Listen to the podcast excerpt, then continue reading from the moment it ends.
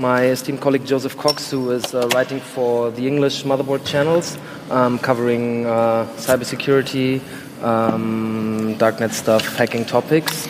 Um, has seen uh, a lot of data breaches and has been reporting this stuff for uh, years now. Um, and to my left is uh, Thomas Rid um, professor in security studies at King's College London. Um, actually, you, you studied in Berlin. Right, yes. um, you're a um, political scientist, also a historian, um, but also um, historian on disinformation, information campaigns, active measures. But you have also been uh, digging through quite recent stuff and researching recent data breaches. So really at the intersection of what we will be touching on today, which is uh, politics and uh, technolo- technology, data breaches. Um, and uh, the way we're going to do it is um, I am going to be moderating this. Uh, I'm the editor in chief for the uh, German motherboard site. Um, we have an hour, and approximately it'll be 30 minutes us talking, and then we hope to open it up to you. And um, of course, we will also be talking about uh, Macron leaks, possibly uh, talking about uh, how hacking might influence the upcoming German election campaign, or how it actually might not. Um, and uh, I want to start, though, before we dive into these a uh, bit more current affairsy things, um, I want to start uh, talking about um, how hacking stuff is reported out. And me and Joseph talked about this before, that there's actually quite a bit of stuff that the public doesn't get to see uh, that much and doesn't get to um, hear that much, or parts of the stories that are also important that the public doesn't get to hear that much about. So um, maybe we can start talking about um, uh, is the first thing you do when a hacker approaches you uh, offering data, or when you find out there is a data somewhere to to be reported on, possibly. Yeah. So I mean, it'll start with uh, all technology journalists, or most, probably should have a encrypted means of communication that you just make public uh, and you'll have that open whenever you're online. A hacker uh, will just send you a message. Most of the time, obviously, they're going to be anonymous because they are a criminal, even if um, what they're doing is highlighting corruption or malpractice or whatever it might be. They'll send you a message, maybe chat for a bit, and then they'll probably offer you some data. Um, and that could be anything from, I mean, the scale of um, the Panama Papers uh, down to something uh, maybe like a surveillance company was hacked or something like that, and emails and contracts and that sort of thing. Uh, but the vast majority, at least in my experience, will be emails and passwords of some crappy porn website that had rubbish security and got hacked. Uh, they'll offer to send you the data, and you'll figure out a way to transfer that information while protecting the privacy um, of the victims of the hack. Uh, again, if it's a porn website or a dating website, you probably, well, you certainly want to um, protect the privacy and integrity of that data. Once you've actually obtained it, um, it really depends on what the actual data contains. If it is just login details for a website, you may go and try to create an account on the site, and then you can't because that email address is already registered. That gives you a good idea of um, that that data actually belongs to that website. And even this early on, you have to be incredibly skeptical uh, and aware of potential fakes. Um, I mean, I guess I could probably quantify it that something like 35, 40% of the data dumps I receive are wrong uh, they actually come from a different website, or the hacker is bullshitting and just trying to get their um, their underground street cred, whatever it might be. So you have to assume almost the data is fake until you have actually um, managed to verify it in some way. Okay, so we're at the um, very first important step, um, which is verification, I guess. Um, can you can you go a bit into detail how you verify data? Yeah. So as I mentioned, if it's just email addresses, you can figure that out. Uh, and then it may just be as simple as contacting victims of the data breach. A lot of the time, people are going to be quite happy that you've told them because presumably they don't know and the victim company doesn't know either. So you're actually helping them by informing them and you write them a very nice, friendly Um, not scary email saying, hey, sorry, I have your password and all your personal information. I'm, I'm a good guy, I'm not going to do anything with it. Um, and yeah, a lot of the time they're happy. Uh, other times they will get very scared, justifiably, and maybe inform the company, and that could actually jeopardize your report because then the company knows before you're ready uh, for them to be aware of it. Uh, but the vast majority of the time, people never reply, um, which is fine. There's a lot of luck in data breach verification. but if you can't contact the victims, maybe it's more um, contractual data. You'll maybe try to cross reference it with um, public information. Um, maybe there is a contract between um, a hacked bank and a insurance provider, which is a real case we did with a Los Angeles uh, investment firm. Um, yeah. Sorry if, if I may just jump in. Um, maybe to make it a bit more concrete, could you um, give an example, maybe talking about the uh, recent FlexiSpy story, um, uh, when you talk about contacting victims, like how, how, how do you go about that? Yeah. Um, and maybe we should also mention that uh, FlexiSpy is a spyware developer primarily marketing its tools as a cheap way of um, surveilling uh, targets which they claim um, is, would be used in legal cases, which we actually found um, in a lot of cases it's um, ex partners cheating uh, on each other or yeah. sp- uh, spouses being cheated yeah. on. Um, so, as Max said, there's this company called FlexiSpy in Thailand. It will sell anybody who wants it a piece of software to install on your phone or a target's phone that can intercept phone calls, emails, text messages, photos, remotely switch on the microphone uh, remotely switch on the camera. And this isn't a, um, a government or some sort of surveillance contractor. It's what anybody can buy for $50. Ironically, they were hacked, and we were sent several gigabytes of data, including their customer lists. Uh, so that's where the verification comes in. We contacted these people saying, hey, sorry, did you use FlexiSpy? Um, and considering that what they were actually doing is clearly illegal, uh, certainly under like US law, um, people did reply and say, yes, that is my data, yes, I'm a customer, and yes, I used it to spy on my wife. How many would be replying? Uh, percent, are we talking 10, 20? I emailed maybe 150 FlexiSpy customers and I got about four responses. So it's min- minuscule. Not a lot. Yeah. Germans Germans were a bit more um, happy to talk. I emailed like a thousand three hundred, and I got like fifty replies. Yeah. Well, I guess in proportion. Yeah. But um, yeah, it's the same with any other data breach. People aren't keen to chat necessarily. Um, but I was surprised by how many people wanted to talk about that. Yeah. Yeah. Um, okay. So uh, talking about verification, um, what is um, the next step then? Or maybe just because uh, you mentioned there's hackers out there for street credit stuff. What do you do if someone clearly bullshitted you and um, you verify that, that he bullshitted you? Uh, do you let him know? do you just cut off contact? This is, you, uh, you try not to be rude, but like, hey, that data you sent me is not legitimate, mm-hmm. or um, you try to press them for more information because maybe I was wrong, maybe I screwed up with verification somehow. Uh, but then usually when you confront them, they'll just stop replying to you because they realize they've been caught. Mm. Um, but yeah, you certainly go back and you try to get more information from the source uh, just in case you are wrong. But most of the time, when you've when you've verify that a data breach is not legitimate, you're typically right. Yeah. So you have a data breach now, you have the data, you verified it, it's correct. Have there been situations where you haven't run a story then? Or what is the judgment then to, to move on to. Well, when one was correct. Uh huh. So you have a correct set of data. Um, what, what's the judgment now, the course of action?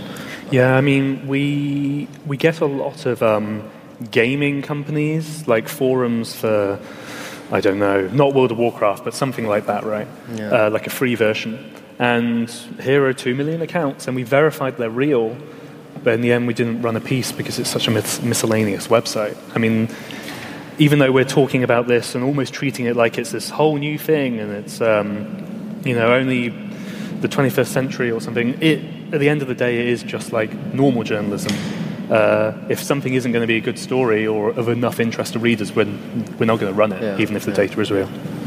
Um, okay, so you said mostly the hackers um, you are in contact with would uh, remain anonymous, obviously. Mm. Um, so a next or like under a nickname. under a nickname. Yeah, yeah. So a next important step would be attribution, which is also a classical journalistic tactic, I guess. Yeah. Um, maybe, um, yeah, maybe you can talk about how you how you go about that. I mean, more often than not, it doesn't really matter where the data came from. Mm-hmm. At least when I'm talking about the very general, a porn website was hacked or a gaming website was hacked, whatever. Like, it will come from a data trader or maybe a data collector. There are people who just collect emails and passwords because they want it for their own personal use. Or it might be the hacker as well. Um, in those cases, it doesn't really matter who it was. You can attribute it to crazy hacker 69 or whatever, but whether you actually include that or not doesn't doesn't always Yeah. factor. It changes when um, you're dealing with something that has political significance or a much greater public interest, such as the FlexiSpy stuff or the DNC hacks, uh, and then obviously the French email dump as well. But it really depends on the story rather than the source, if you see what I mean. And then that comes in later, yeah. But it's case by case. Let's let's talk about the DNC hack. Let's let's remain with that story for a minute, um, because and, and I want to bring you in as well, Thomas, because I know um, you that has been a case where you dug deep into into data and uh, actually looked at attribution. Um, can you tell us um, why you started that, and then how, how you went about that, and why that was interesting and important for you to do attribution there? Well, uh, yeah, ju- but just to make sort of a very important distinction here, there are these uh, the leaks that Joseph was describing, where you have customer information, sometimes login information, sometimes including addresses and maybe credit card numbers in some cases, and the interesting thing there is that people have an account at, say, Ashley Madison. That's the story itself. But what you don't often have in these kinds of leaks is the actual content of emails or of file sharing sites or something like that. So it's, it's very superficial as a leak in terms of its, its content. But then, of course, there are these political leaks uh, that came to prominence um, mainly last year uh, in the American election, where individuals' emails accounts uh, were hacked, including and the, all the information downloaded, gigabytes of information downloaded, and then made publicly accessible. That, of course, makes it interesting because you can look at John Podesta's risotto recipe and other information, Which and is that- clearly the public interest, Clearly, and public everyone should know about is- it. Yeah, yeah, yeah. Um, and um, how, because um, you, you've written a piece for, for Motherboard and you've done research into this where you collected evidence and you tried to attribute. Um, w- what sort of maybe balancing act was that there? Um, why did you have to remain cautious? When did you feel comfortable calling stuff out? So if you have a leak that is clearly uh, put out there for political effect, and in the case of an election campaign, we saw that just uh, on Friday evening with the Macron leak. Uh, we saw it in 2016 with 80 separate leaks, uh, roughly 80 separate leaks that were related to the American campaign, uh, election campaign. If something like that, like that happens, then of course the question of attribution, which as Joseph pointed out, isn't so interesting necessarily if you look at a large data uh, credentials dump, the, the attribution question becomes very important because who is trying to achieve a political effect? And then, of course, the next question is how do you achieve attribution? How do you, what do you do? Uh, that's what I've been, what I've been doing. What, what do you do? What did you do in that case? Well, if you have a major breach um, of a network, in the case of the Dem- Democratic National Committee, which is essentially the party, the Democratic Party, it's like uh, here in, in a German context, as if the Christian Democratic Party headquarters would get hacked, um, or, the, or the SPD or something. Um, they had, had an actual network breach. Somebody broke into the network, like breaking into a building, and then they needed to move around in the network and take information out. And just like in a physical burglary, if somebody breaks into a building, you need tools to get in. You need, you know, you would need sort of like a, a vessel to carry stuff out, and then you would need a car to drive away. You have the equivalence of these things uh, in, in a digital environment as well. So you can look at similarities. Where was that exact tool used? In which other burglary was the same tool used? So we found, for instance, that the same tool that was used to hack the, um, the tool that was used to hack the DNC and the hack of the German parliament, of the Bundestag, used the same IP, um, command and control IP address. This is the equivalent of a getaway car in a burglary, if you like, in order to exfiltrate content. And that is then a meaningful forensic link between the two. Um, maybe let's talk about uh, the hacker in the uh, cases of tampering in, with, uh, in the U.S. Uh, election process as well. Because with with uh, Guccifer 2, there uh, have been several interviews and people speculating about his identity or her or the identity of the, that that group. Um, why would it be important in that case who the hacker is and um, to to talk to him or her or them? I mean, in that case with the DNC, and you had this character on Twitter calling themselves Guccifer 2.0. Um, Guccifer was a Romanian hacker who attacked various um, US systems and politicians, and he was trying to give the image that, oh, I'm a Romanian hacker too, and I'm hacking the DNC because they're corrupt or whatever it may be. That facade fell pretty quickly when our colleague uh, Lorenzo tried to speak to him in Romanian, and the guy just was clearly using Google Translate. Um, doing all of these sorts of mannerisms that you wouldn't have in a natural speaking Romanian. Um, but the reason why um, that attribution and that source is important is because Guccifer, too, didn't just dump the emails and that was it. He was actively going to journalists, say from The Hill, which is a kind of conservative uh, website, and saying, hey, here's something that you will like, here's something your readers will like, you should definitely cover this. Or they go to Politico and try to push the same thing. So this source clearly has a motivation, not just behind dumping uh, the emails or even just hacking in the first place, but pushing a certain media agenda. Uh, and that became increasingly important and salient uh, as the campaign went on. It wasn't just a normal data breach. So you're saying it's actually important to, to point out if some if, if a hacker has a political agenda, it's something that should be included in articles and publications, or uh, is is a publication all right as well who just uses the uh, data dump and um, writes about the, the stuff in the data, or at, at what point is that important to, to include? Just also going back to kind of the title that we, we gave this session. Yeah, I mean, in some cases, and I'd probably say in the DNC hack the high likelihood that it was Russia is actually more important than what was in the emails, like John Podesta's risotto recipe, or something that nobody uh, would or should care about. Who leaked that data was much more important than uh, the actual information itself. Uh, and as Max mentioned, this panel is called How to Report a Hack Without Becoming a Puppet. And maybe unwittingly, or maybe because, to be honest, they just didn't care, plenty of members of the US media um, did become puppets, likely for um, the Russian regime, just by reporting on the documents that Guccifer was feeding them uh, and just going along with that. Uh, and not always pointing out that, hey, by the way, this is likely a Russian operation. Um, I mean, even if you're not going to do a piece just by itself saying, hey, the Russians are doing this, you may want to include, I don't know, at least two sentences that by the way, this probably came from the Russians, if you actually have the evidence to back that up. Because, I mean, ultimately, we're trying to make readers more informed. Uh, and if you're missing that context, uh, it's kind of a superficial article, and you're probably doing actually a disservice to your reader uh, and to journalism more broadly. Well, maybe if I can sort of add some historical uh, comparison to, to uh, what Joseph just said. If you look at uh, disinformation campaigns during the Cold War, and there were many. There were literally thousands of disinformation campaigns during the Cold War. I'll make one example.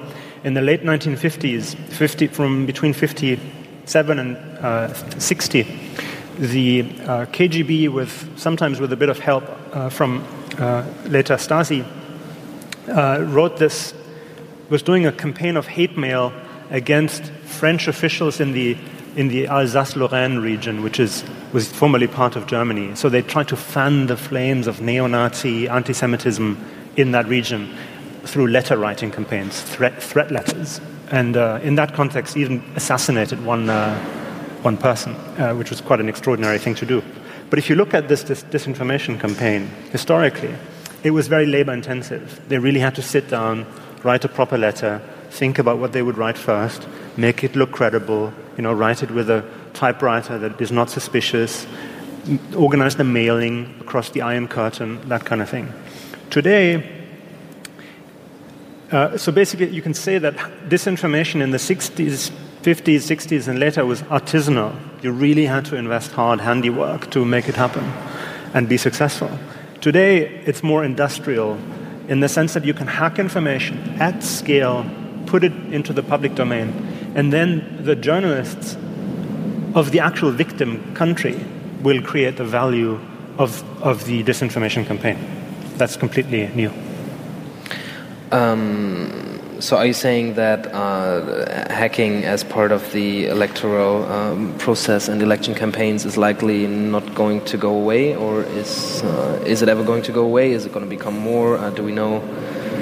We, we, obviously don't know. Yeah, we don't but, know. It's um, uh, so far um, we've seen a, number of campaigns, like in the um, DNC and wider hacks in the United States it's a very easy thing to pull off. It's not a difficult operation to do because people always make mis- some people will always make mistakes. So you will get through in the case of some accounts, and it will be possible to exploit that information. Um, but it's early days. We don't know. It's much, going to be much harder in Germany, I think, to exploit the um, the political situation in Berlin and Germany uh, come September because we've 2016 already happened. Mm-hmm. We're having this, this, discussion today because we understand there's a real problem. Macron realized there's a real pro- problem on Friday. The French have understood the problem. So I think it's, it's more difficult to do this again because we are alert, thankfully.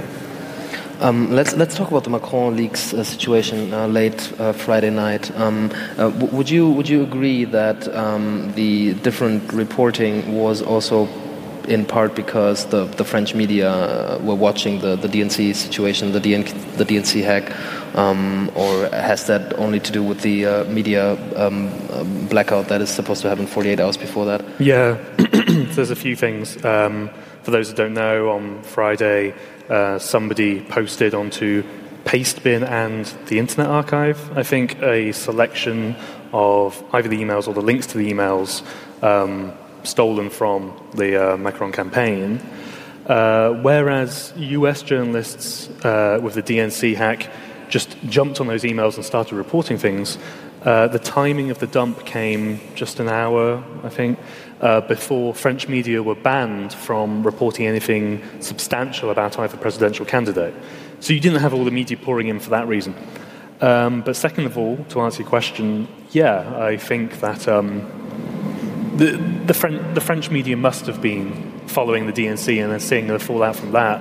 Uh, and then there was a, the French paper Le Monde posted an update in um, several of their articles saying that we may report on these emails if there is something interesting in them, if there's real scandal, but we are not going to um, write to the schedule of an anonymous hacker. So they went out of their way to actually say we are not going to be um, a puppet for whoever is behind this email dump. So I, clearly think there's lessons learned from that. Yeah. Uh, just, just to just to point out something to make this a little more human. I mean, maybe there are some people in the room who've, who've who have worked on a campaign, on, on, a political campaign, or have done some sort of activism. It doesn't have to be on a political campaign. I've spoken with a few people on the Podesta, excuse me, on the uh, Clinton campaign, just after the uh, hacks, after the leaks came out. And this was really personal for them because every single day for the entire month of October, a, sing- a new leak came out. And the leak contained, the leaks contained personal you know, information about relationships within the campaign, sometimes private information. You had people, people had their children threatened and sometimes harassed. So it, it really was a, an emotional drain on just work. So people had to check the WikiLeaks, you know, instead of actually getting their, their work done, because of course people would talk about this kind of thing with them. So uh, we shouldn't underestimate the emotional impact of a leak like this hitting, uh, hitting the public domain. Yeah, and I think um, that's again one of the things that journalists need to bear in mind when actually reporting on these hacks. What you leave out is just as important as what you actually include.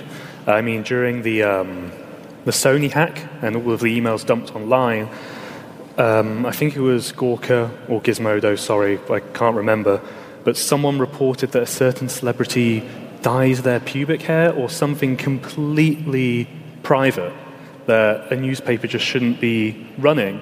I mean, when you get this email dump, you don't suddenly have an obligation to report every single little nugget so you can get some traffic for your website. You still have to go, does the public actually need to know this? And that balance between public interest and an invasion of privacy is even more intense when gigabytes of information are dumped online for anyone to look through. And because anybody can look through it, it's not just professional journalists or training journalists, it's members of the public or security researchers who may not subscribe um, to the same sort of values that you do with balancing that privacy and that public interest. So it can really affect um, private individuals, yeah. So, but let me ask you, uh, if I may, uh, both of you, because you're both journalists, a question. So, I'm, I'm currently doing a lot of research, uh, res- historical research into disinformation. And in the early 1970s, uh, Stasi, uh, here in Berlin actually, intercepted a phone call between then Helmut, uh, Helmut Kohl and, and one of his um, CDU officials called Biedenkopf. And it became a scandal. Stasi intercepted this phone call camouflaged it as an American intelligence operation and gave it to the, a German uh, magazine called Der Stern. Now, it was pretty clear that something was wrong with this. Either it was an American intelligence leak or a Stasi intelligence leak. Der Stern very clearly understood at the time.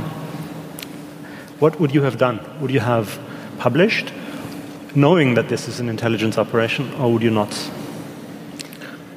Do you want to go first? I can go first. Right. Um, well, I, I, I, would have looked at the information, obviously, first, um, tried to verify, um, and then try to evaluate what the public interest is.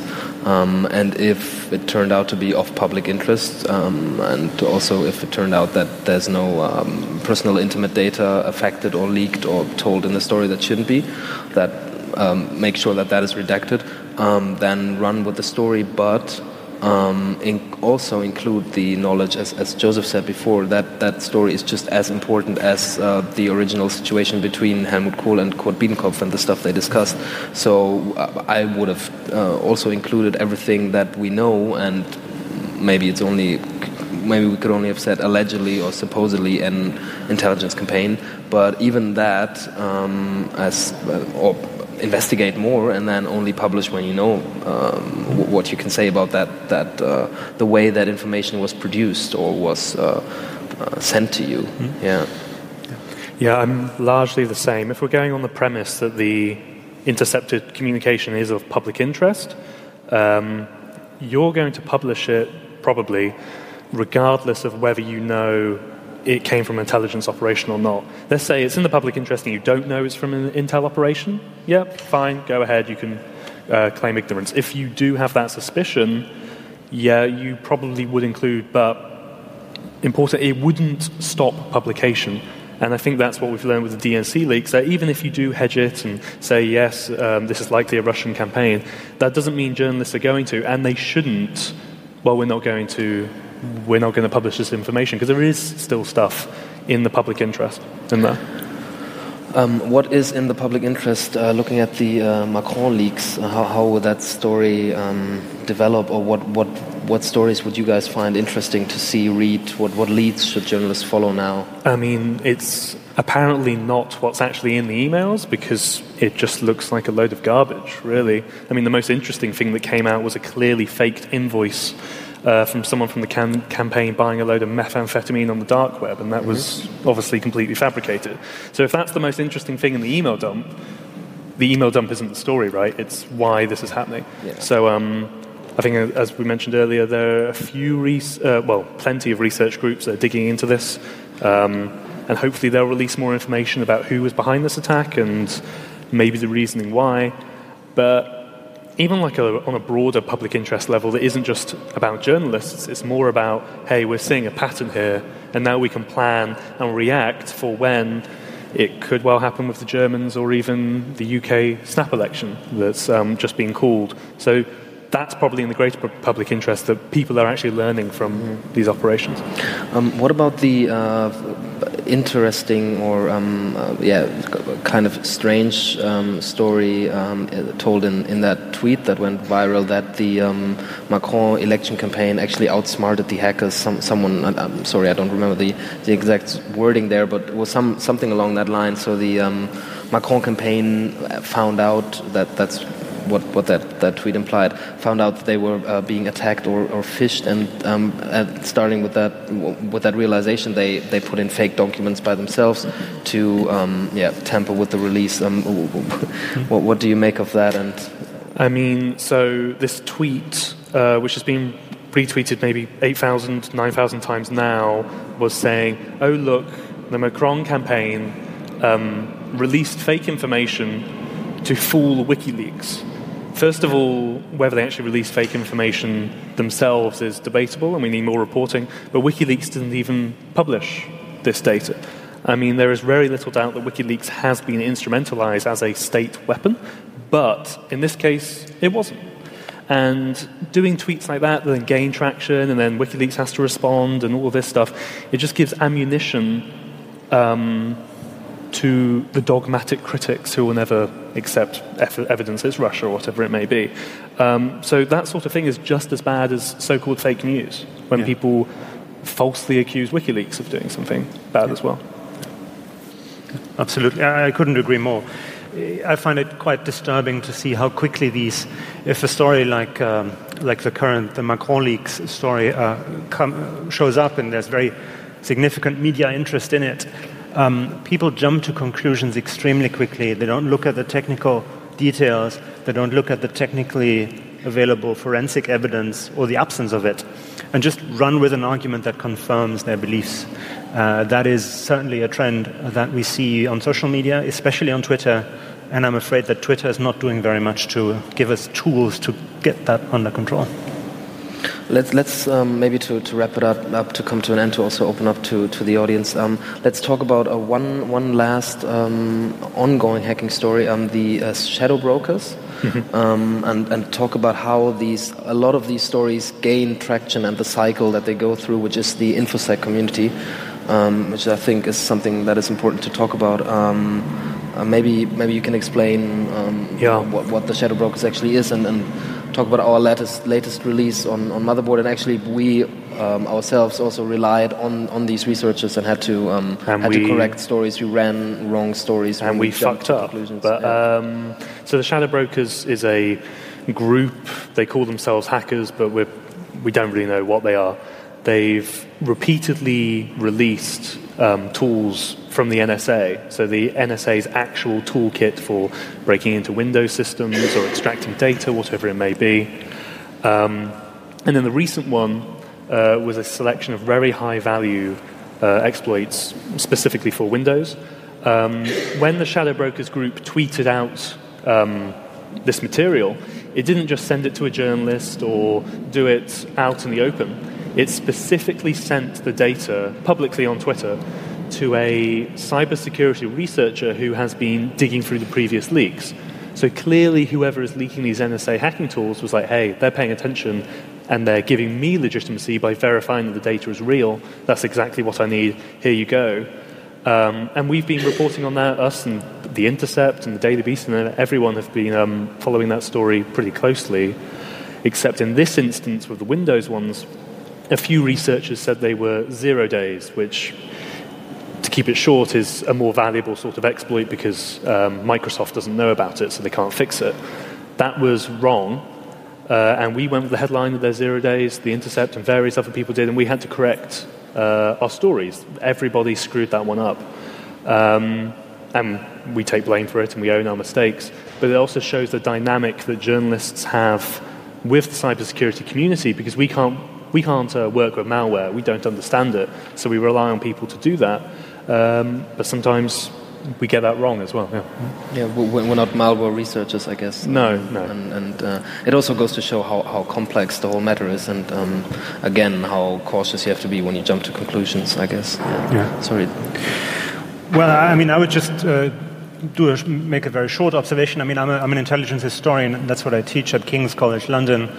Uh, and in technical terms, I think what we saw in the shadow brokers is some real, some high-tech spy shit happening uh, in real time. Uh, what I mean by that is um, there are precedents in history for that, uh, for, for, for, that kind of uh, event. So, for instance, in the late, in the early 1960s, the KGB uh, got their hands on highly classified U.S. Um, military documents, including nuclear targeting lists. They took these lists first, it was highly valuable intelligence in the early 60s, but after a few years, the, uh, this particular uh, piece of intelligence had lost its value because the Americans also knew it had been compromised. Then they flipped the switch and started to use it as what's called throwaway in the, in the, in, in the trade, meaning they would publish this information, make it public in order to embarrass the Americans. And, and, they did this for years. They did it in Germany, they did it in, in, the, in the UK, and it worked. So I think what we're looking at here with shadow brokers may be the 21st century equivalent of that.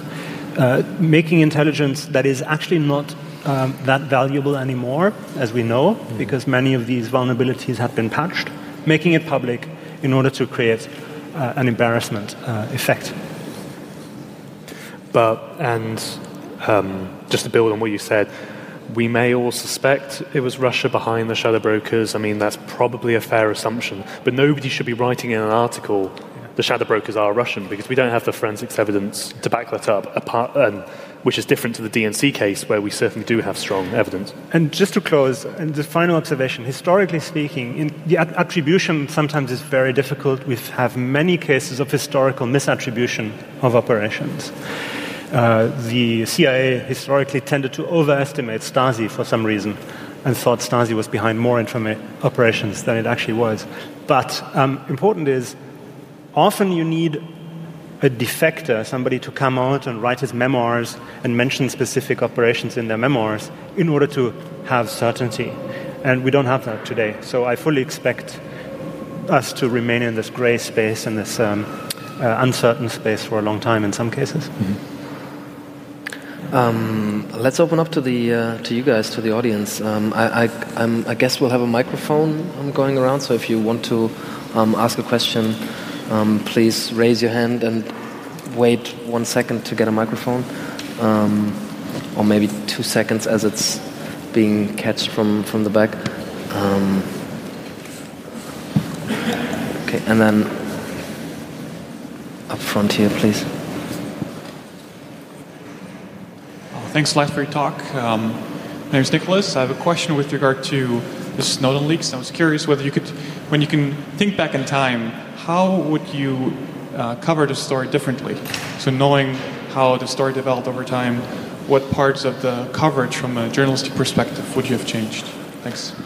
I think Snowden is a pretty excep- obviously an exceptional case because he made the decision himself to not remain, uh, remain anonymous um, presumably because that would leave open plenty of interpretations of, oh, this is a Russian op or the Chinese hacked them, whatever it may be. You know, he went out and owned it and said, this is what I'm releasing and this is in the public interest, and he clearly was um, absolutely right.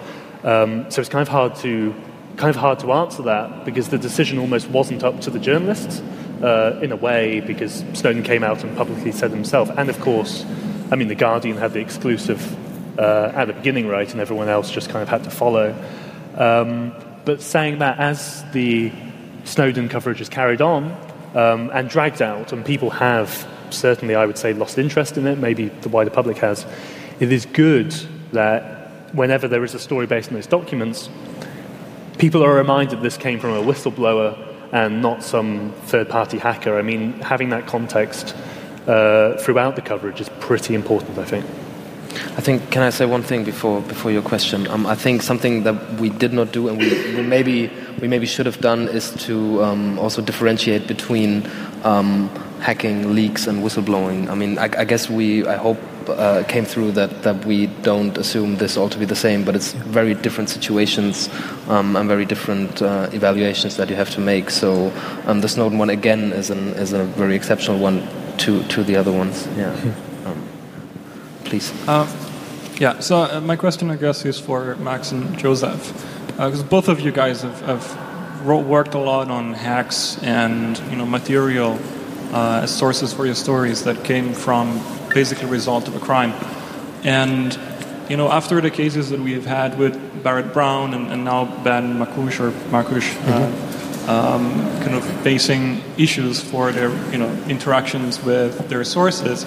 Uh, my question is, uh, have you ever, in your experience, been approached by authorities because of your kind of communication and relation to some degree with your source being a hacker or like some someone that just committed a crime, and how much of that is a concern to you as a possibility if it didn't happen, and whether that affects um, the way that you conduct your reporting, knowing the origin of, of the information? Yeah, I've been approached by law enforcement a few times. I um, covered the Ashley Madison hack, which was a dating site in what, 2015, I think it happened. Um, I interviewed the hackers, and then the FBI wanted to have a phone call, uh, and so did Toronto police because um, it was a Canadian company. I took the phone call and they asked for the hacker's email address, which I used to co- uh, communicate with them, and I obviously politely declined. Um, if they want to get that, they can get a subpoena um, or a warrant. Um, even if your source is a criminal, um, as Claudio said, in all of these cases, all the vast majority, they are going to be criminals um, in some way or another regardless, they are a source. So if it's a hacker, a federal agent, a paedophile, in some of my other stories as well, a source is a source is a source, uh, and you should treat them all with the same respect uh, and take the security of each one as seriously um, as everyone else. Um, yeah, couldn't agree more. Um, I have not been contacted by law enforcement yet on any any uh, of the stories.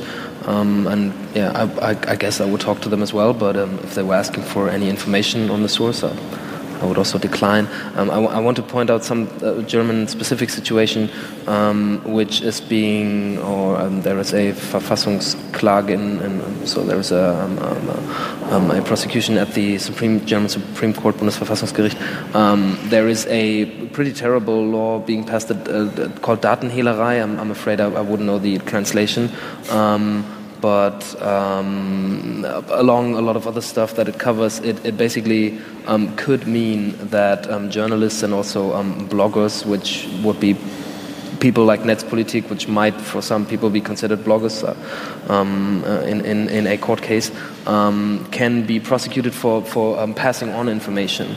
Um, and it, it, it, might, it's, it's a very, it's a very vague formulation, but it might include that. Uh, for example, um, if I were to pass something to Joseph, then I could be prosecuted for Datenhehlerei, which can be two and a half years, three years. I'm afraid. I'm sorry, I don't know the exact number, but it's a, it's a very high number. So. Um, uh, we, we, haven't seen any case where that has been used, um, and it's a pretty new law, and we, we, will see how it will develop. But um, just on a more broader scale, I think we have to um, remain very alert to um, any legalization um, being passed on the when it comes to internet regulation in general, that might tamper with uh, a journalist's possibility to communicate with sources. Um, yeah, that. But I mean, just to like give some more practical um, advice. Um, whenever you're communicating with a hacking source, um, you can get quite friendly with them, and you talk a lot. And typically, it's going to be two o'clock in the morning or whatever, because you know that's when people chat. Um, but you have to always make sure to remain in a journalistic role. Um, I mean, you'll never, ever tell them, oh, you're in this company, can you maybe go find this specific information in the server? Because then you're an accomplice and you're, you, were, you could be criminally prosecuted for that. I mean, you can only ever ask them to give you data if they have already retrieved it.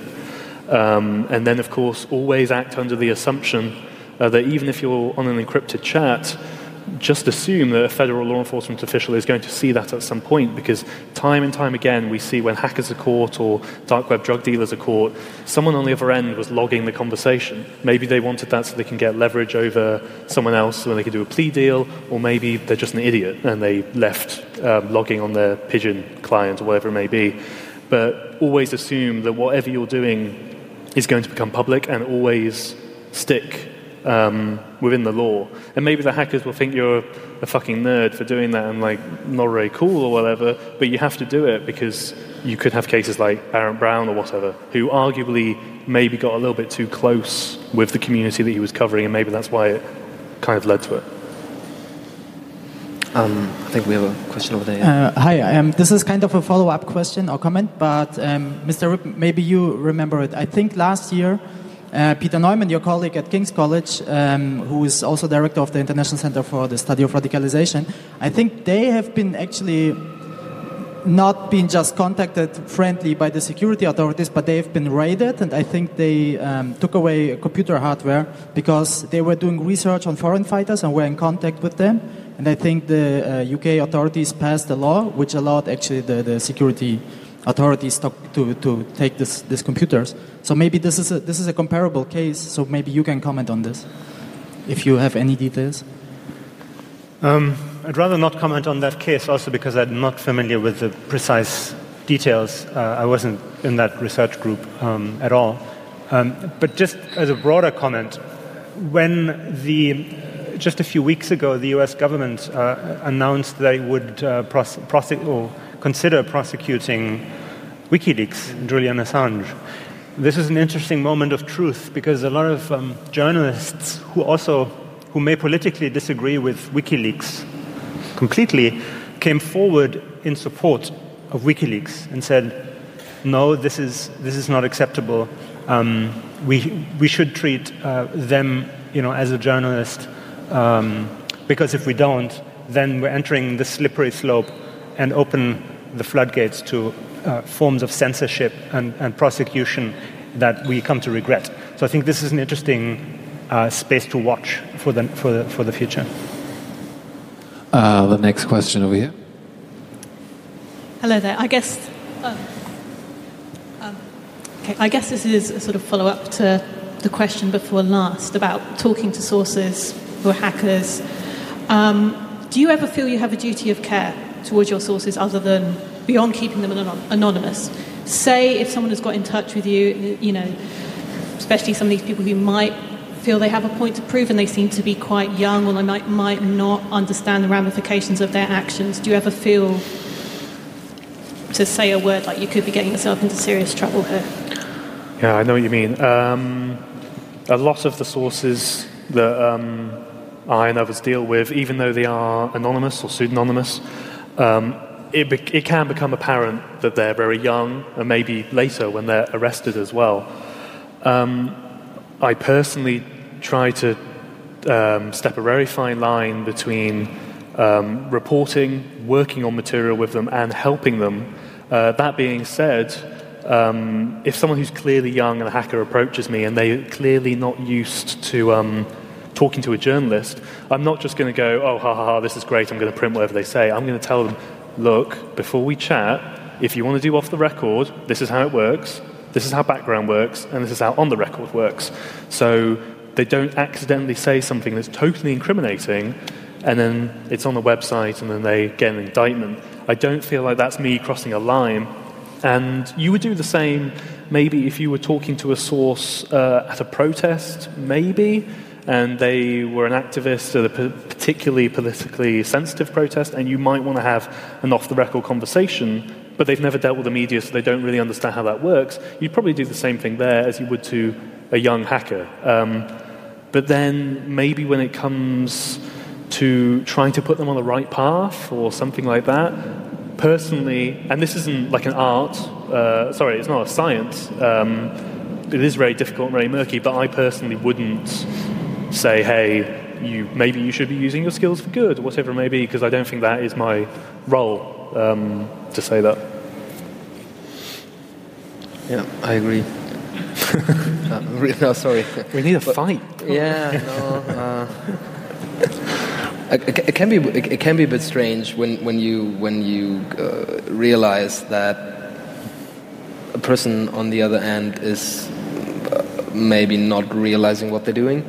Um, and I, I, I personally try to be as reserved as possible and I guess I, I, can say it kind of annoys me as well because it's, it's, a strange situation where you see someone is apparently doing something they might regret at some point, and you, I it, it's like that. Those situations are the situations where I take a lot of time to reply and think about what I would say. Um, and yeah, this this can be totally unrelated to story and to attribution and verification and stuff we talked about before. But yeah, it, that that's that can be part of the job as And, well. uh, But I mean- it, it's it's definitely not. I, I try to be very reserved and not. No. I mean, and then even if you did tell the hacker, oh, this isn't what you should be doing, I mean, that's pretty arrogant of the journalist to say that, no, no, you should be doing this because I'm right. I, I think it'd be very patronizing and arrogant of the journalist to do that in quite a lot of contexts.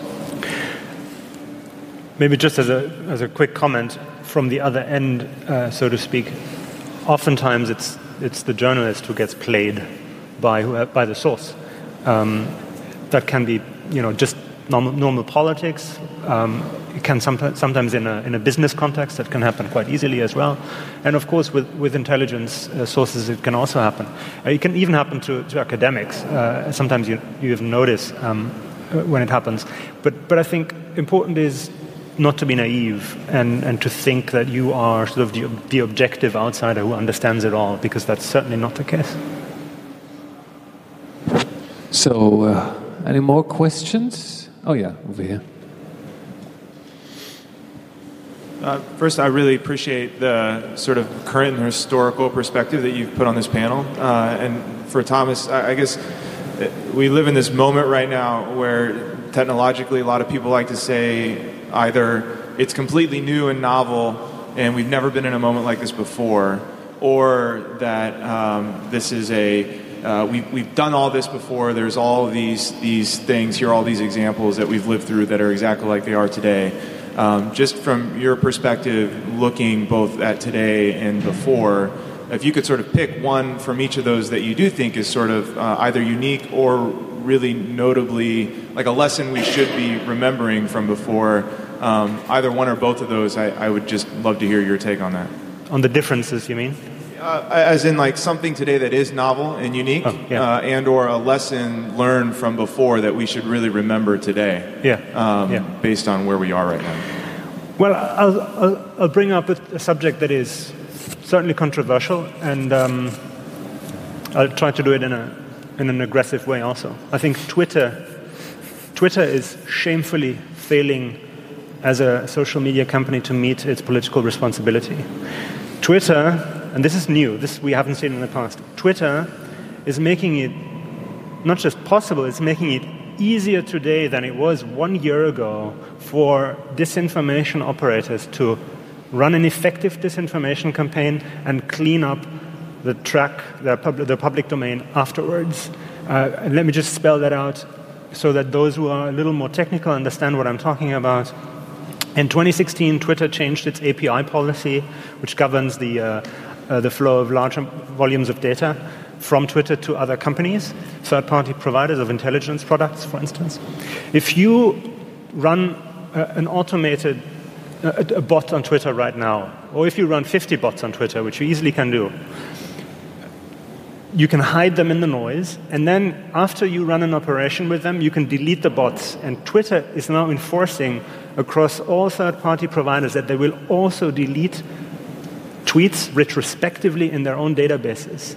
So you can't even research, you know, looking back to 2016, how automated accounts abused Twitter as a disinformation platform, if you like, in the US general election. In my mind, that is absolutely scandalous, and it's also new.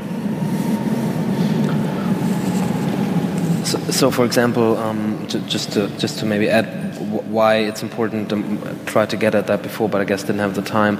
Why it's important to talk about talk about the responsibilities of the, the platforms and the surroundings where these um, stories develop, like like the infosec community and, and, and the platforms, the different platforms that they would use.